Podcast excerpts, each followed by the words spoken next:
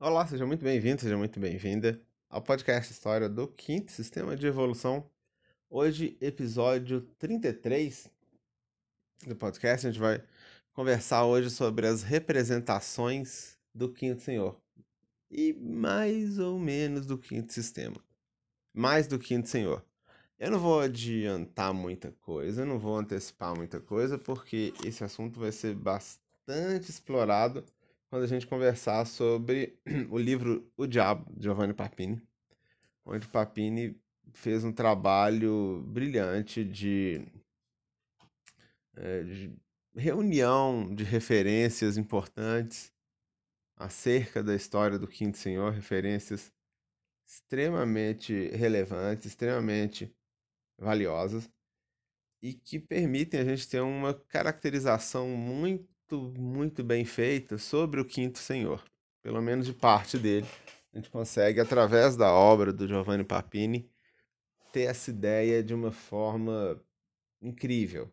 Então, eu não vou me antecipar muito em relação a isso, porque a gente vai tratar desse assunto mais para frente aqui no podcast, com mais calma, com mais detalhes, enfim. A gente vai falar hoje de uma forma um pouco mais contemporânea sobre as representações do bem, o mal e o quinto senhor. Porque, né, assim como os mitos antigos, né, da, das civilizações, né, a mitologia grega, a mitologia eh, persa, a mitologia fenícia, a mitologia de tudo quanto é tipo, mitologia nórdica, mitologia tupi, mitologia guarani, mitologia do pessoal da China, mitologia védica, mitologia de cara, de mitologia para tudo quanto é lado. Enfim, e essas mitologias elas, elas orientavam muito das coisas que aconteciam nas civilizações antigas, assim como a mitologia contemporânea também exerce um papel central no, no pensamento contemporâneo. E essa mitologia ela está fortemente amparada nos arquétipos que são veiculados pela tradição dessa época, pela tradição de transmissão de conhecimento dessa época, que se dá muitas vezes através do cinema, através da televisão, através dos livros, né? diferente do que acontecia uh, antigamente, onde isso essa, essa transmissão de conhecimentos e dava muitas vezes de meio oral.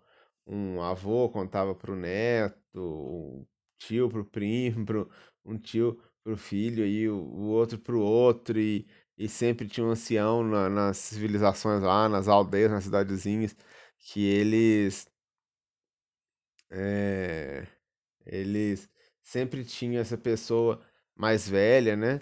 Que falava e que trazia as lendas e trazia, enfim, é uma pessoa que levantava esses arquétipos e mantinha esses arquétipos bem vivos na, na memória de todo mundo, né?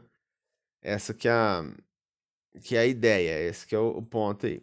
Hoje em dia não existe mais isso, né? Não existe mais essa essa ideia, apesar de que ainda existe pessoas contando histórias, histórias antigas, né? E, enfim, isso é comum é, na nossa sociedade até hoje, que as pessoas contam história umas para as outras.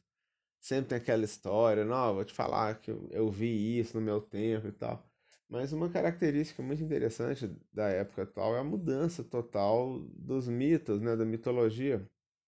A tentativa ou uma tendência ou necessidade de uma criação ou de uma mani manutenção, por assim dizer. É, talvez uma manutenção ou sustentação ou transformação, enfim, de uma mitologia global, uma mitologia que atenda a diferentes povos, porque antigamente era assim. Existia lá o, o Zeus grego, existia o Júpiter romano, que é o próprio Zeus grego, já que os, os romanos pegaram para eles a, a, uma parte grande da cultura grega, cultura clássica, né?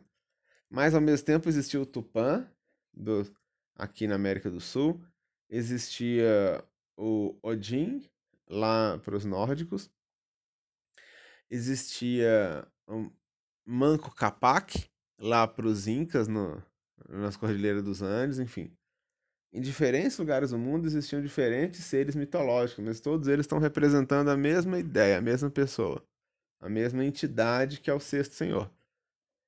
Então, o Zeus grego, que é o Júpiter romano, ele é o Odin nórdico, ele é o, o Krishna, ele é o Buda, já que o Buda já é um personagem, uma pessoa, não é um arquétipo, é uma pessoa, mas enfim, é o Vishnu da mitologia lá daquela, daquele lado da Índia onde existiu o Buda.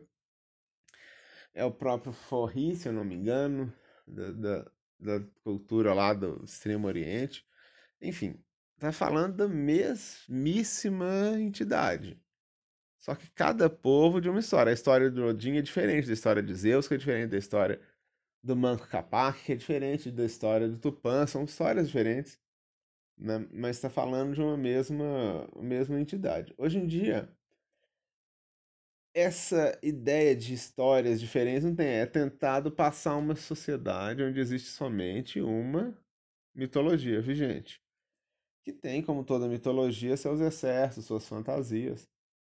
Como, por exemplo, a ideia de que se a pessoa quiser muito, ela consegue. É uma ideia que surge dentro de uma mitologia, né? Então existe a mitologia, existem os arquétipos da pessoa que nasceu pobre, desfavorável, não tinha condição nenhuma.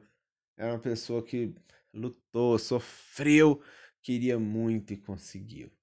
E por outro lado, você tem lá na mitologia grega um arquétipo tipo esse, né? do Perseu lá roubando fogo. Foi Perseu ou foi Teseu? Teseu é velocínio de ouro.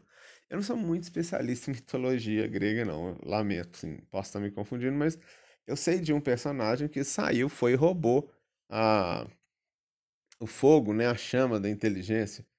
E aí você fala, tá, mas quem que roubou esse fogo? Onde é que estava esse fogo? Não, não, não. Isso tudo são grandes metáforas. Isso não, não diz respeito a uma pessoa. Não existiu uma mulher com cabelos de cobra. Isso daí é uma metáfora. O que, que é seria uma pessoa com cabelo de cobra? Uma mulher que olha para o lado, para tudo que ela olha vira pedra assim como Midas, né, o rei Midas, que tudo que ele toca vira ouro. Né? Isso não é que existiu uma pessoa que se pegar esse telefone que eu estou gravando vai ficar de ouro. Vai encostar aqui na mesa onde meu pé está em cima e vai virar uma mesa de ouro. Não é isso, não é literal, é uma metáfora né? da pessoa que busca essa riqueza material simbolizada pelo ouro, mas também é uma pessoa que tem esse dom de transformar coisas comuns em coisas extraordinárias. E que isso muitas vezes pode se mostrar uma maldição, porque mito, no mito, até onde eu me lembro, o rei Midas foi nessa de fazer ouro, ouro, ouro, e uma hora ele encostou na filha dele, a filha virou uma estátua de ouro, ele ficou totalmente apavorado, né? Ou seja, a ganância é uma coisa complicada, essa é a, é a moral da história, né, dessa, disso daí. Às vezes a pessoa vai ser vítima do próprio veneno. Então a gente não tem esse, esses mitos na nossa sociedade desta forma, enquanto grandes metáforas. A gente tem enquanto coisas, crenças comuns. A crença de que se a pessoa quiser muito se esforçar, ela consegue.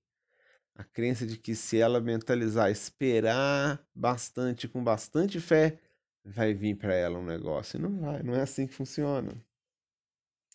A crença de que Todo mundo tem a sua cara metade, uma hora você vai encontrar a sua. Isso é uma crença. Isso passa longe de ser um fato. Isso é uma crença. É um misticismo qualquer, mas o que é um misticismo se não é uma mulher com cabelos de serpente, como a medusa? Também é um misticismo. Você não, não encontra respaldo na realidade, mas para aqueles antigos, isso encontrava tanto respaldo na realidade quanto as crenças que a gente mantém hoje em dia de que a pessoa vai trabalhar muito e vai ser recompensada, de que o bem sempre vence, a mentira tem perna curta. Tem mesmo? Será que tem?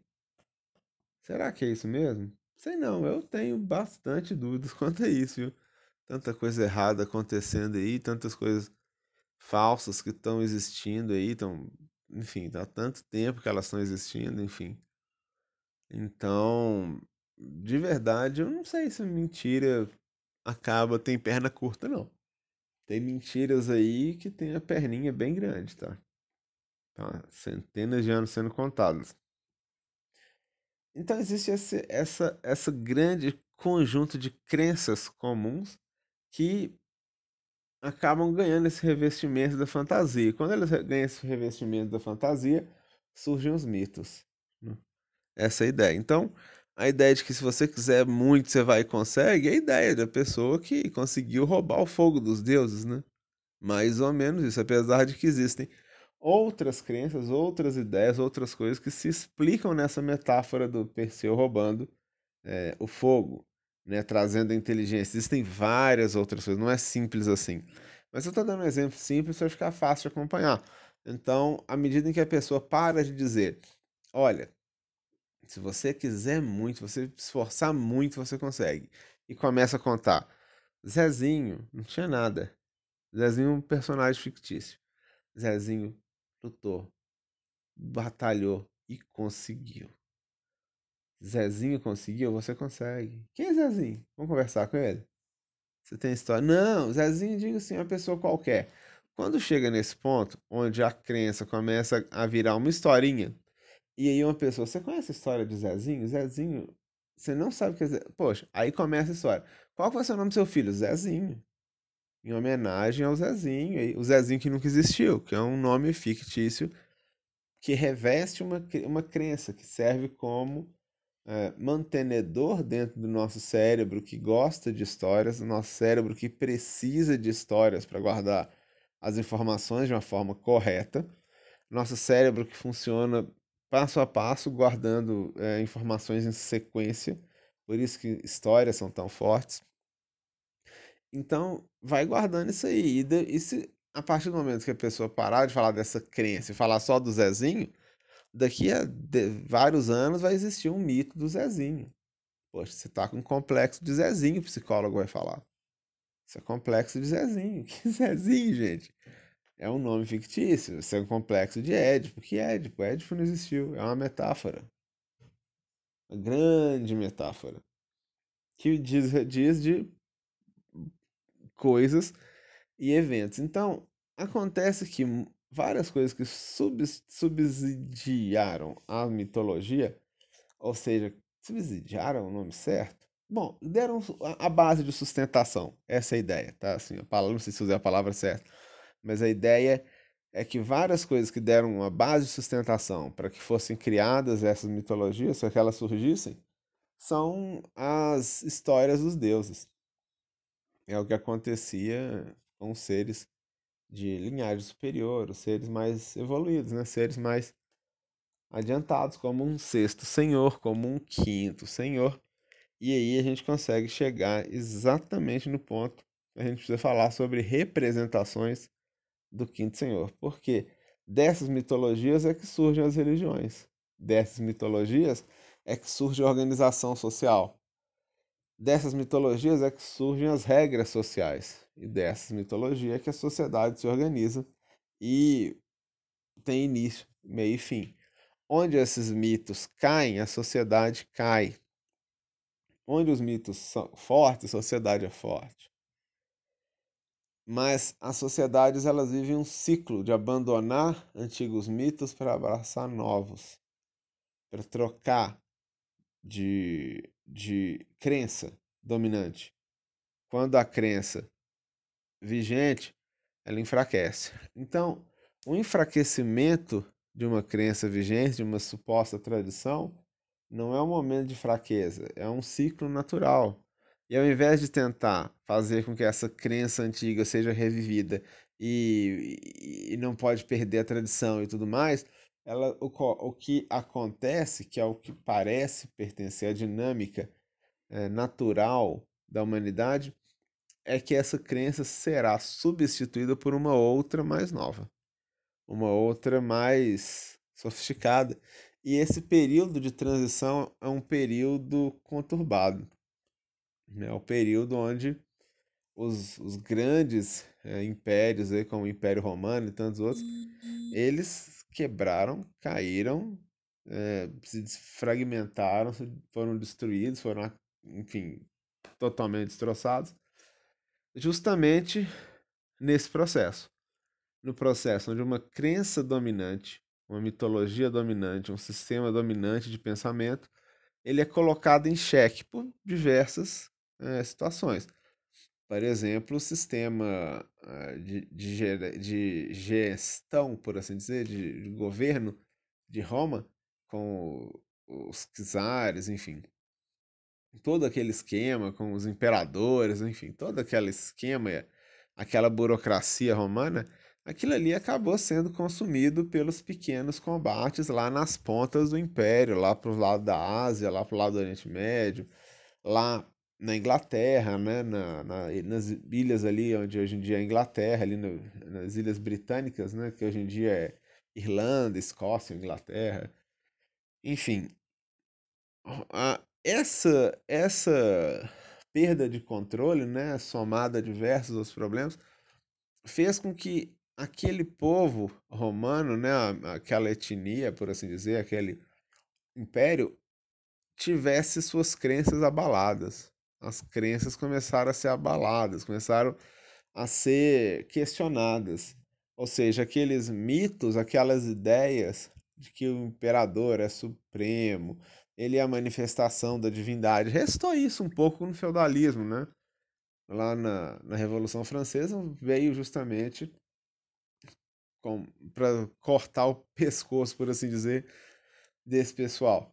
Mas enfim, aquela coisa toda de Roma, do Império, etc., veio fragmentando, porque à medida em que o Império foi perdendo né, suas batalhas aí, nas extremidades do Império, mais a burocracia, mais governante esquisito e mais um monte de coisa esquisita, aquela ideia que consolidou Roma, aquele jeito Roma de ser, foi perdendo, foi quebrando. Ou seja, aquele conjunto de crenças que fundamentou e permitiu, fez com que o Império Romano expandisse, tivesse tanta força, em algum momento esse sistema foi colocado em xeque por várias questões. Pelo contato com outras culturas, pelas perdas que o Império estava sofrendo lá nas extremidades do, do Império, como eu disse, seja pela burocracia, seja pelo próprio cristianismo que foi adotado no Império, enfim, diversas razões levaram aquilo ali a se desestabilizar e aquela sociedade se partiu para sempre. Sobrou, sobraram resquícios, né, do que foi aquilo. Não, não, não houve uma grande é, uma, uma, uma grande parte daquilo ali que sobreviveu à queda. Não, quebrou, caiu tudo. Então, quando existem essas, essas crenças que elas são colocadas em xeque, o natural, o lógico é que uma nova crença substitua. Não que a antiga seja mantida, é muito mais complicado. Né? É o que a gente tem visto hoje em dia. A gente vê um mundo cada vez mais conectado, cada vez mais interdependente, cada vez mais parceiro por força, é, menos por vocação, mas porque os, por exemplo, as bolsas de valores, as economias dos países, os investimentos, as empresas, é tudo muito interligado. E uma coisa que dá errado lá longe na, por exemplo, lá no Dubai dá um problema sério lá de petróleo, o mundo inteiro entra em crise. Uma coisa séria que acontecer lá no Canadá com alguma empresa é, exportadora, alguma coisa assim, nossa, isso pode dar um problema mundial. Então, hoje em dia, a gente vive um mundo muito mais conectado. E como resultado dessa conexão, desse intercâmbio e dessa busca, pela excelência, a busca pela inclusão, como a gente já falou aqui muitas vezes e tudo mais, é natural que antiga, as antigas formas de se organizar a sociedade, as regras sociais, elas tenham sido colocadas em xeque ao longo do século XX, mas em xeque mesmo. Então, aquela coisa de família nuclear, família, o homem, a mulher e os filhos. O homem pode trair, pode fazer o que ele quiser, e a mulher não. Mulher não pode ter desejo nenhum. Mulher não, não, mulher depende, né? A esposa, porque se for uma mulher, é, como diz no Código Penal, tem um nome para isso. Uma mulher desonesta, tem um nome para isso no Código Penal brasileiro. Acredite se quiser, existe esse, essa expressão lá. Mas enfim, se for uma mulher sem honra, uma mulher uma prostituta, uma mulher de baixo nível, etc., essa faz o que quiser Mas a mulher decente não faz nada, ela não tem desejo, não tem nada. O que é uma mentira muito grande, isso é uma hipocrisia grande. Será que se em algum momento ajudou a estruturar a sociedade, organizar? Talvez tenha ajudado, mas faz muito tempo. Isso não, não é razoável. Não é razoável que uma pessoa, por exemplo, não possa ser uma pessoa muito boa porque ela não entra nesse padrão de, olha, homens e mulheres. O homem arruma uma esposa e, e trai ela todo dia com todo tipo de porcaria que passar na frente. Mas ele jamais vai dizer, ele vai dizer que ama a esposa, vai ter orgulho de mostrar aliança esposa, filho, é um pai exemplar, um bando vagabundo aí que zona, na zona de norte a, norte a sul, leste a oeste. Tem várias pessoas que dizer, cara, eu não entro nessa, pelo amor de Deus. Baixíssimo nível. Que nível baixo. Algumas pessoas vão dizer, eu não tenho interesse em gênero nenhum. Outros vão dizer, olha, eu, tenho, eu sou um homem, eu tenho interesse em outros homens. Você fala, tá, mas você é uma pessoa ruim? Não. Você é uma pessoa que é um, enfim, é um, é, é um inútil que atrapalha? Pelo contrário. Faz coisas importantes para a humanidade. Poxa, o que, que vale mais? Uma pessoa que trabalha pela humanidade e na sua vida íntima tem, sei lá, sem fazer mal para ninguém. Só vida íntima tem suas preferências lá, sexuais e tudo mais. A pessoa, mas é uma pessoa ótima para a humanidade. Uma pessoa que, que tá dentro de uma certa regra social tosca, horrível, que gera uma longa sucessão de pessoas infelizes, pessoas baixíssima produtividade, não colabora para a evolução do mundo, não colabora para o desenvolvimento da humanidade, não colabora para o progresso em nenhum aspecto, mas representa uma norma social que fazia sentido lá no tempo do Moisés com os decálogos, né? sei lá quantos mil anos atrás.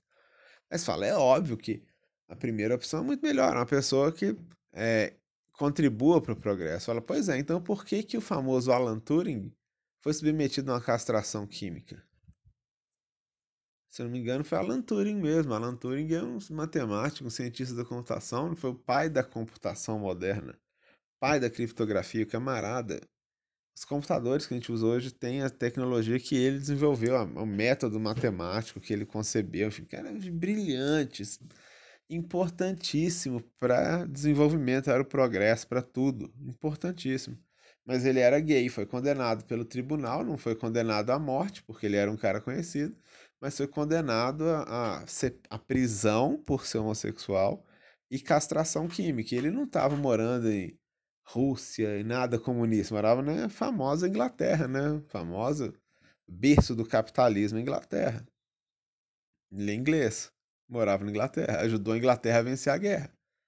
Ajudou, mas ajudou muito a Inglaterra a ter sucesso na Segunda Guerra Mundial. E foi submetido a uma castração química. que absurdo, né? A gente fala, puta merda, velho. Que coisa absurda. Uma pessoa desse nível, desse nível, acontecer isso com ela. Pois é. Isso não contribui para um. Isso não contribui para um mundo mais desenvolvido. Então, isso mesmo que a gente está falando, em menor escala, acontece todo dia, acontece o tempo inteiro. O tempo todo está acontecendo isso. O tempo todo está acontecendo isso né, no mundo que a gente vive hoje em dia, né? Porque o tempo todo, né, assim, o, o tempo todo, né? O tempo todo a gente está vivendo isso. A gente está vivendo a situação onde uma certa tradição é, é, tenta manter-se uma tradição com todas as suas imperfeições, com todas as suas os seus problemas, ao invés da adoção de uma nova crença mais moderna, mais contemporânea, mais eficiente, mais avançada. Quer dizer que a pessoa precisa virar uma pessoa gay para dar certo? Não, só uma pessoa bastante idiota iria acreditar, iria concluir isso a partir do que eu disse. Seria um atestado de, de idiotice bastante, bastante claro. A pessoa acreditar que a gente está dizendo isso. Eu, em nenhum momento estou dizendo as pessoas devem é, mudar a orientação de gênero delas. Disse exatamente o oposto. Que devem ser incluídas. que a, inclu que é a capacidade que as pessoas têm de auxiliarem no progresso da humanidade que deve ser determinante na sua inclusão na sociedade ou não. É o quanto elas podem ajudar a melhorar o mundo. E não o quanto elas correspondem a uma determinada expectativa, seja ela qual for. Essa é a ideia. Né? Esse é o ponto. Essa é a questão central. Então, isso gera um, certas crenças, né? Essas crenças, elas acabam sendo reforçadas, às vezes num filme, às vezes num livro, às vezes num desenho animado. E quando a gente fala do quinto senhor, acontece exatamente isso. Por quê? O quinto senhor é tido, colocado como um grande antagonista da divindade. Como como é, o grande, grande, grande é, maligno, como o mal em pessoa. Aquele que faz mal, aquele que quer o mal, o demônio, o bandido. Mas isso é uma leitura cristã mais moderninha. Não é isso que a gente encontra sobre o Quinto Senhor em outras mitologias fora a cristã. Então, quando a gente volta lá para os gregos, né, a gente tem na mitologia grega, a gente tem é, Zeus, Poseidon e Hades. Zeus é o sexto senhor. E Hades é o quinto, é a manifestação dele, é como se fosse uma, uma, uma, uma representação, uma figuração desse quinto senhor. É, no submundo e tudo mais. Mas Hades não luta contra contra Zeus. Hades não é inimigo de Zeus. Não, o Hades é Hades, Zeus é Zeus, cada um segue sua vida, cada um tem suas coisas. O Hades não tá lá armando contra Zeus para destruir Zeus e acabar com os homens. Não. Na mitologia ah, acho que é védica, se não me falha a memória. Existe Shiva, Vishnu, não é isso? Vishnu e Shiva. Vishnu, se não me engano, é o próprio sexto senhor e Shiva é o quinto.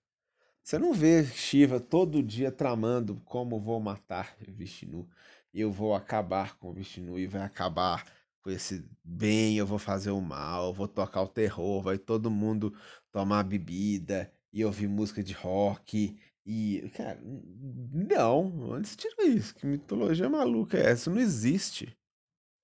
Isso não acontece. Então, essa leitura de que o quinto senhor é um mauzão, é um maligno, é o demônio, é aqui, coisa ruim. Sério mesmo você acredita nisso? Você acha isso? ai, ai, que grosseria, né? Tem gente que tem a vocação para grosseria mesmo.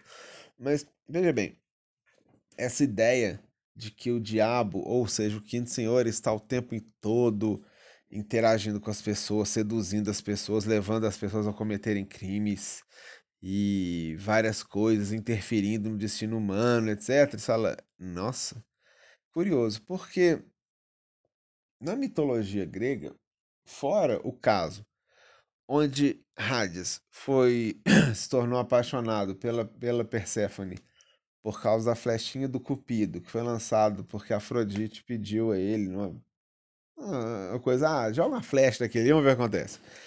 Fora isso, a gente não tem muitos relatos de Hades interferindo nas pessoas, não. Mundo dos vivos, Hades não. Hades não ficava com ódio, ele não foi expulso, mandado para os infernos, onde ele comandava o mal. Não, ele estava lá. Depois que, que, Cronos, depois que Cronos foi morto, né, pelo Hades, Zeus, Poseidon, eles tiraram a sorte lá, os videntes lá, sortearam, ó, Hades, você vai ficar no submundo. Falou, perfeito, beleza, tô indo. Ok. Ele não ficou como, vocês vão ver, eu vou me vingar de vocês. Ele não é como o Loki do filme. Ele é diferente do Loki do filme.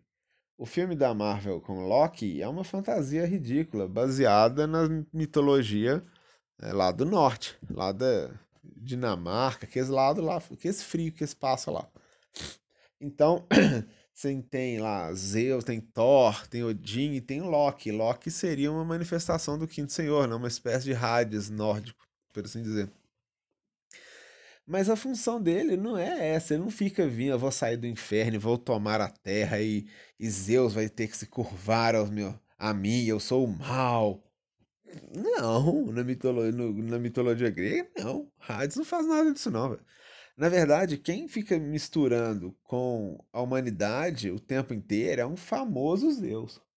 Zeus toda hora vira um boi, vira uma águia, vira alguma coisa para seduzir mulheres humanas e com elas gerar os semideuses lá, que são seus filhos. Tem um monte de semideuses lá que são filhos de Zeus. É a expressão filhos de Zeus, né? É todo mundo é filho de Zeus, esse negócio, porque é o verdade, não é o quinto, não é o, o quinto senhor que ficava interferindo e seduzindo as incautas as jovens damas bonitas que estavam ali tomando seu banho no rio. Na verdade, muito mais provável Zeus ter feito isso do que Hades. Mas na mitologia cristã em que a gente existe, é tudo colocado na conta do quinto senhor, ou seja, ele que enfeitiça as mulheres, ele que faz os feiticeiros fazer o feitiço, ele que põe a droga na, na mão do drogado, ele que põe a bebida no copo da alcoólatra. Você fala, puta merda, velho, pobre quinto senhor, tudo nas costas dele é tudo ele. Não existe mais ninguém no universo, só ele, é só ele que é o que tá fazendo esse estrago todo, né? Na cabeça de muita gente é assim. Então a gente tem que tomar muito cuidado com essas figurações que são feitas ao quinto senhor, porque elas não encontram respaldo em nenhum outro relato a não ser o cinema. A não ser a mitologia cristã aí que surgiu aí desse, dessa confusão do que restou do Império Romano, né? Com a Igreja Católica Cara, aquilo é uma confusão dos infernos. Então, é interessante porque muitas vezes as pessoas tendem a acreditar que todo vilão, tipo um Darth Vader, claro que é um quinto senhor, nem sempre. Não. Um Luke Skywalker representa um pouco melhor o quinto senhor do que um Obi-Wan Kenobi representa bem melhor um quinto senhor do que, por exemplo, um Darth Vader. Nessa ideia de um quinto senhor ressentido, com raiva, vingança, fazendo vingancinha, querendo destruir, querendo acabar com o mundo e eu vou me vingar do meu irmão que me fez ir pro inferno, eu vou voltar, eu vou acabar com ele e vou levar todos os, os que estão juntos dele. Pelo que a gente conhece da história da, do quinto sistema, cara, isso não faz o menor sentido. Isso é realmente um delírio dos mais bizarros. Porque é fato também que o quinto senhor mobilizou muita gente. Por exemplo, quando Moisés, quando ele estava com Moisés, mobilizou um povo inteiro para sair da escravidão lá do Egito. Por exemplo, quando o quinto senhor, utilizando esses seus auxiliares assuras, mobilizou muita gente para promover a queda na Atlântida. Mas aí que vem a questão. Ele não fazia isso, pelo que sabemos, por maldade, por malignidade, no sentido eu vou fazer de vingança, eu vou lá vou matar o meu irmão, vou acabar com ele. Eu sou o mal, eu vou destruir, vou me vingar, porque eu tava lá no céu e Deus me jogou pro inferno, eu vou me vingar desse Deus. Não. Isso é uma coisa meio doentia, esse pensamento é uma coisa que a pessoa tem que tomar muito cuidado para não enlouquecer com isso. Porque muitas vezes o que a gente vê é o quinto senhor mobilizando uma grande quantidade de pessoas para uma certa coisa que muitas vezes culmina numa tragédia que acaba vitimando aquelas pessoas, ou seja, ele surge muito mais como alguém que vem castigar os que fizeram mal do que tentar levar para o mal os que estão fazendo bem. É várias pessoas, começando pelo Giovanni Papini, Elifas Levi também relata ter encontrado o Quinto Senhor, ter sido visitado por ele. Mas nenhum deles diz: olha, o quinto senhor apareceu aqui, ele me fez uma proposta. Ele chegou e falou: bicho, gostei de você, eu quero que você faça uma maldade para mim, eu, vou, eu vim aqui. Ou então veio e me forçou a fazer o mal. De jeito nenhum. Entra, conversa, meus parabéns, que trabalho legal, obrigado, ok, ok, tchau, valeu, beleza, ok.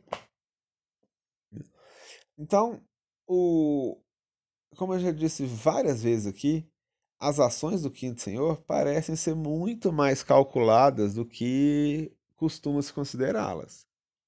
Parece que as ações, mesmo quando ele uh, trazia para o seu entorno uma quantidade apreciável de criaturas, muita gente, e essas pessoas junto dele causassem vários e vários e vários e vários problemas, tragédias e tudo mais, é interessante que parece que fazia parte de uma estratégia. Não parece ser uma vingança deliberada. Parece uma coisa assim: olha, vocês acabaram de criar a oportunidade que eu estava precisando para dar um castigo naquele pessoal ali. Então, muitas vezes, ele parece muito mais alguém que vem para castigar os que fizeram mal, muitas vezes ao seu irmão, o sexto, como uma espécie de um vingador do sexto, do que alguém que quer destruir o próprio irmão. O exemplo, por exemplo, uh, da queda no templo de Mercúrio, no lado do Tibete, é um exemplo bastante ilustrativo disso. Onde aqueles seres que estavam lá se preparando, eles receberam do sexto Senhor, dos gêmeos espirituais, receberam muitos dons, muita iniciação, muita luz, muito tudo. Sabe, é, receberam muitos presentes. E quando o sexto senhor solicitou que eles fossem pais das crianças e tudo mais, disse, ah, vai pro inferno, que saber você não, não precisa de você mais não, velho. Você não sabe de nada, não. Obrigado. E eis que surge o quinto senhor e promove a ruína deles todos. Ou seja, na verdade, esse quinto senhor atua meio que como uma vingança, grosso modo, entre aspas, como um castigo para os que fizeram mal ao seu irmão. E muitas vezes isso acontece. Em diversas ocasiões isso acontece. O sexto, o senhor está lá cuidando do seu pessoal e nem sinal do quinto, nem sinal, nem ouvi falar nele. Né? Que nada, né? sumiu, deve ter algum outro. Nem sinal, ele não põe a mão.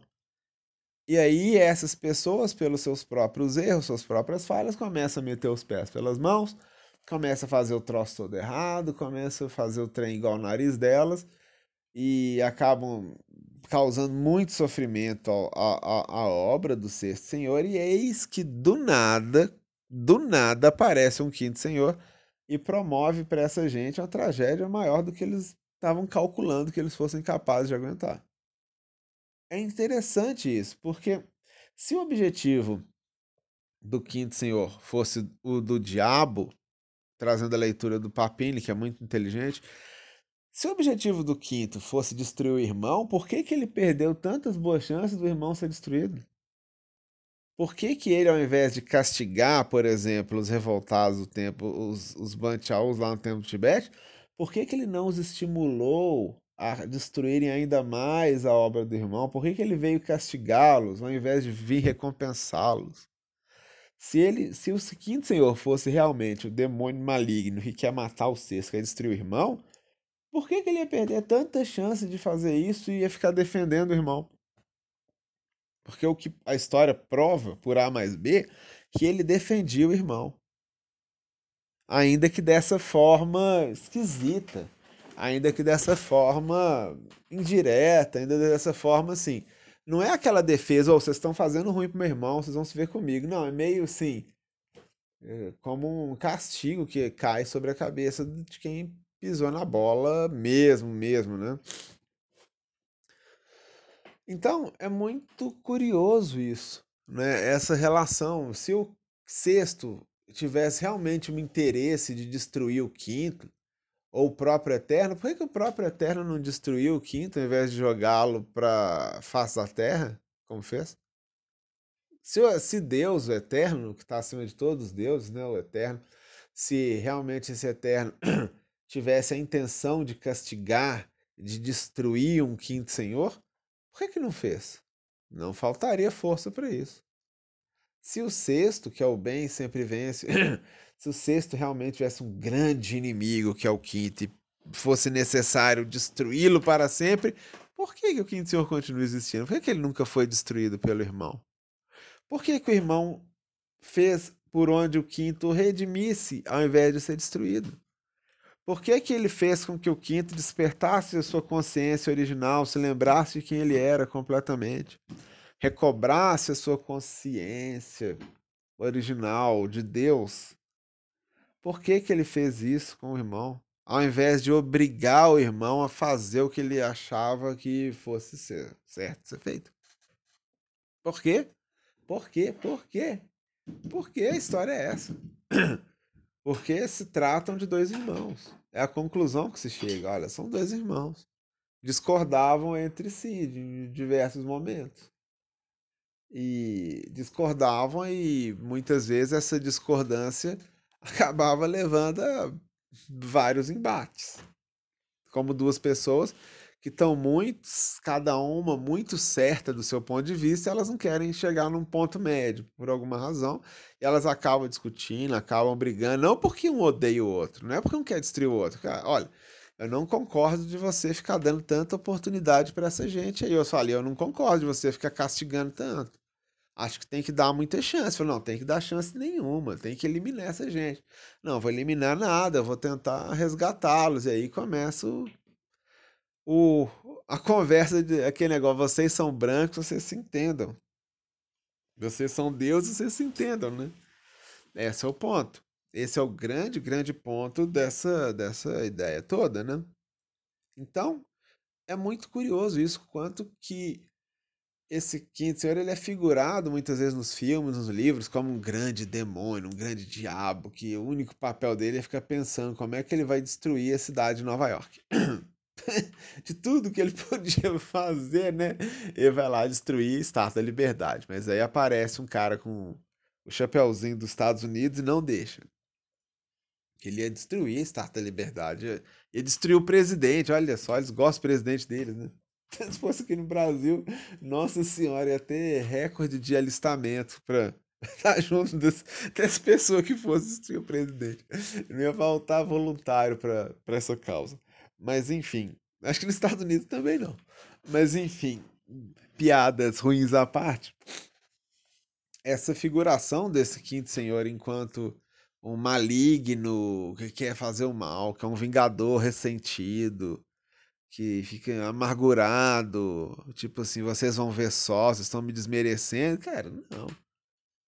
Talvez essa discordância do quinto e do sexto se deva muitas das vezes porque o quinto não tinha sua parte divina, ele estava meio que fora de si. Então, às vezes, ao invés dele falar X, ele falava 20X, ele errava a mão. Ele não tinha a precisão que ele já teve, ele não tinha a, a, a frieza, não tinha, às vezes, refinamento de estratégia que ele tinha no passado.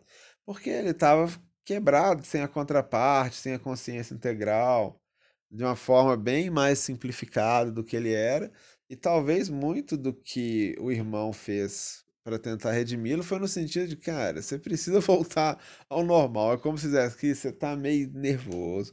Eu vi que você tá exaltado. Vamos conversar na hora que você estiver mais calmo. Vamos fazer um negócio que eu vou dar um chazinho. Você vai ficar calminho, a gente vai conversar, você vai estar tá mais menos nervoso, menos agitado, a gente vai conversar mais calmo, vai ficar tudo bem. Porque você nervoso tá falando, gritando e fazendo coisa. Calma, você tá nervoso, velho. Calma, calma. Relaxa, tá tudo certo. Então, esse trabalho de redenção do quinto senhor é um trabalho de recobrar, de fazer com que o seu irmão voltasse a ser o que ele era. E dessa forma chegar num, num, numa, num ponto médio. Né? Então, nesses filmes, nessas histórias, das histórias recentes, assim, cara, tem algumas histórias infantis, alguns filmezinhos infantis, tipo Zootopia, uma coisa assim, que tem um vilão. Acho que é Zootopia ou é Pets, que tem um coelhinho meio sanguinário, que tem dois cachorrinhos que ficam lutando. É um cachorrinho gordão, grandão, e um cachorrinho magrinho, que um fica com inveja do outro, aí eles lutam, enfim. ainda que estejam figurando pessoas ali, é meio que a, isso é muito mais próximo de um colóquio amoroso, de um encontro do quinto e do sexto senhor, do que qualquer Vingador, Thanos, Ultron, é, Transformers. Nada disso serve para ilustrar o quinto senhor. Thor, Loki, Fúria de Titãs, tudo isso errado. Tudo errado. Tudo, tudo errado. Tudo muito, muito longe da verdade. Muito longe. Muito distorcido em relação ao fato. Serve como uma construção psicológica, uma ficção. Mas não serve enquanto um registro histórico, nenhum aspecto. Nessa história, o mais interessante é o chama... é no Cavaleiros do Zodíaco. Esse é o único interessante que eu acho que realmente tem uma figuração do Quinto Senhor, que é uma figuração do Quinto Senhor mesmo. Uma não, várias figurações do Quinto Senhor. A gente pode falar sobre isso em outro momento. Mas no Seiya, no original, escrito pelo Masami Kurumada, o original, até o final da saga de Hades, depois o Lost Canvas, que é, aquela menina escreveu, isso daí, o resto pode desconsiderar. O resto só bobagem, só só pra gente passar o tempo. O verdadeiro é esse que eu tô falando. É o que o Masami Kurumada escreveu, da primeira ali, Guerra Galáctica até a último cap... o mundo onde a luz irradia, né, que é o a luz transborda, algo assim, que é, é o último episódio da saga de Hades e depois o Lost Canvas inteiro, os 25 volumes lá. Cara, brilhante. Ali tem as representações do Quinto Senhor, várias representações, o próprio rádio está lá, né? Tem várias representações do Quinto Senhor ali, várias, uma melhor que a outra. E uma das mais interessantes é como Ikki de Fênix. Ikki, que é irmão do Shun, Shun super delicado, com a corrente de Andrômeda, meio andrógeno, né? Da corrente masculina e feminina cabelinho verde, uma clara analogia aos gêmeos espirituais, ao sexto, né? Enquanto Ikki, com cabelo azul, que é a cor da caixa, é o irmão dele, é nervoso, é fogo, Kundalini. Andrômeda é água, né? O mito de Andrômeda, Andrômeda foi amarrada na pedra lá no mar para salvar a cidade, entregue ao Kraken, ela foi entregue lá para a morte, acorrentada, enfim. Então tem a ver com água, tem a ver com sacrifício, né, com o Arcano 12 tem a ver com os avataras que foram sacrificados, com o próprio Cristo amarrado numa cruz. Enquanto o Ike de Fênix é esse é esse quinto senhor que chega para tocar o terror, que no início lutava contra o próprio irmão, meio que revoltado pela situação em que se encontrava, mas que depois de um tempo ele se torna redimido. Ele se torna parte do do, da equipe lá, parte do grupo de cavaleiros, reconhece a deusa Atena, reconhece a divindade né, da deusa Atena, e como um grande aliado do, da obra, um grande aliado. E quando o irmão está sendo castigado por outros guerreiros, outros cavaleiros, e está numa situação muito crítica, eis que surge o Ike de Fênix. Ele não fala nada, ele só destrói os outros ele acaba com o pessoal com facilidade enorme. Arrebenta eles todos o irmão fala: Irmão, que bom que você veio. Ele sempre fala: Chum, você tem que ficar forte, ó. para com esse negócio aí, ó. Para com essa, essa lenga-lenga, você tem que ser mais forte. Ele fala: Ih, que você é meu irmão. Agora chegou meu irmão, que beleza. Né? E o olho dele sempre fica emocionado que ele encontra o irmão. E fala: Meu irmão tá aqui, que legal. Que alegria que eu tenho um irmão que está aqui comigo. Enfim. Então essa figuração do Ike de Fênix talvez seja uma das melhores figurações do Quinto Senhor que existe na mitologia contemporânea. E que a gente conhece. Mas de repente a gente, dá... a gente pode falar um pouquinho sobre isso também, enquanto a gente está falando sobre o Papini, ali, sobre o diabo, né, o livro do Papini. Mas você vê como é que é difícil encontrar uma boa figuração do Quinto Senhor. Uma figuração interessante do Quinto Senhor a gente encontrou no Como Treinar Seu Dragão 3, quando aquele dragãozinho preto, esse nome dele, Banguelo, ele consegue uma contraparte, que é um dragão branco, né? Uma das cenas mais bonitas que eu já vi no cinema. Assim, é, é muito bonito, é muito emocionante.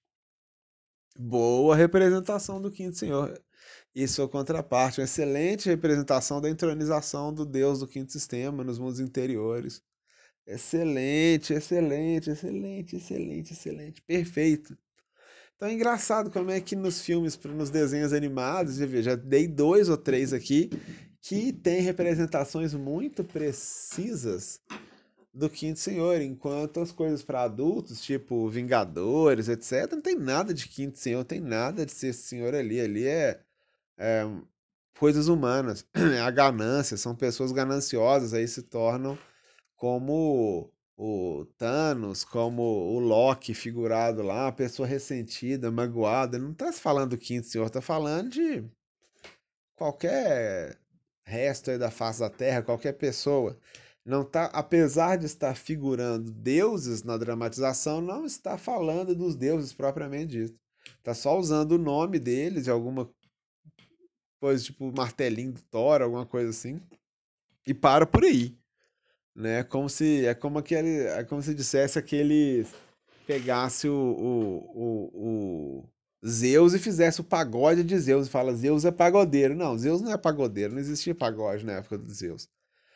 Não a música pagode, né? Enfim. E aí. É, você fala, é, uma, o cara fez um videoclipe, uma coisa meio doida, assim, que tem Zeus dançando pagode na boquinha da garrafa, sei lá, qualquer coisa absurda. Você fala, é.